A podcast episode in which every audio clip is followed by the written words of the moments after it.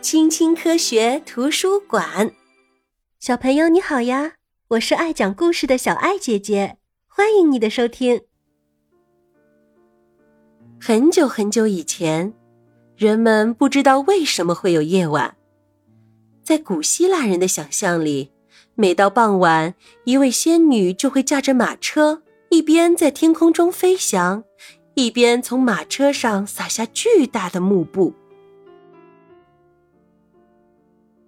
现在人们已经了解了夜晚的由来了，那是因为地球自身就在旋转，在地球上朝向太阳的那一面就是白天，而背对着太阳的那一面正经历着夜晚。所以，当你准备进入梦乡的时候，太阳公公正催着地球另一边的小朋友们快快起床呢。很久以前，人们只会用火把和蜡烛照明。一到晚上，整个城市就一片漆黑，伸手不见五指。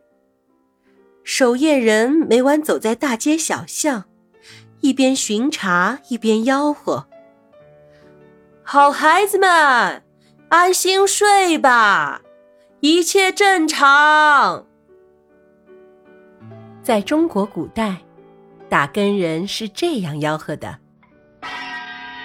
天干物燥，小心火烛。”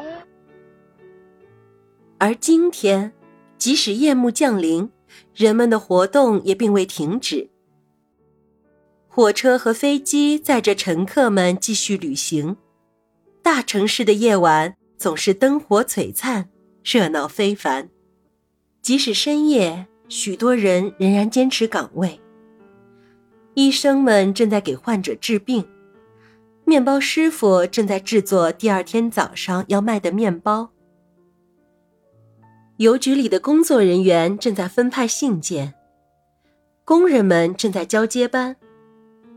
工厂可是一刻都不能停止运转呀。乡村比城市更加静谧。为了抵御夜晚的寒冷，蒲公英和牵牛花都合上了花瓣儿，连向日葵也垂下了头。许多小动物都睡着了，但是也有一些动物一定要等到天黑之后才会出来觅食，比如刺猬、獾、狐狸，还有野猪。蝙蝠正在捕捉昆虫，它们的身上长着雷达，可以为自己定位，所以从来都不会撞伤自己。在夜里，许多东西看起来和白天不太一样，好像变大了。它们的影子看起来也很诡异，有时候我们还真有些害怕呢。人类的眼睛无法在黑暗中看清周围的事物，可猫头鹰就不一样啦。它们的眼睛又大又圆，非常敏感。猫的视力也很好，它们看到的夜晚的世界大概就是图画上这个样子。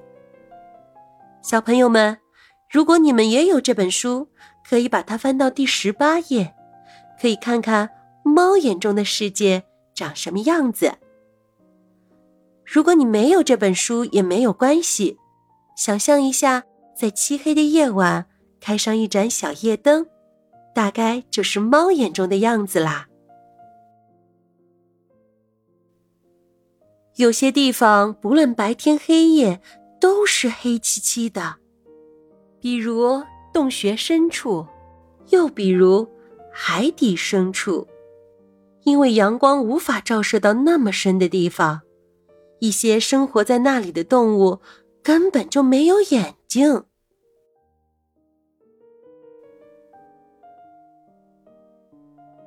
夜空中一闪一闪的是恒星，它们距离我们非常遥远。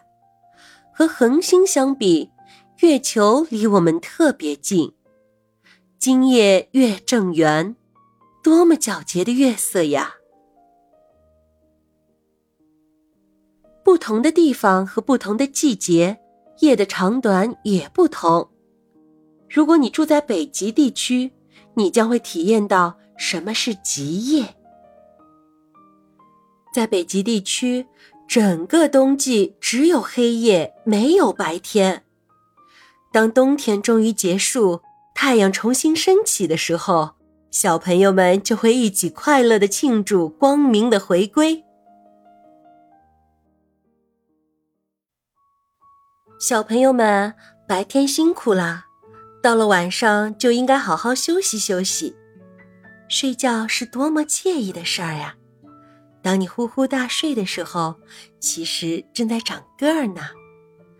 好吧，晚安啦，闭上眼睛，做个好梦。小朋友们，你们喜不喜欢夜晚呢？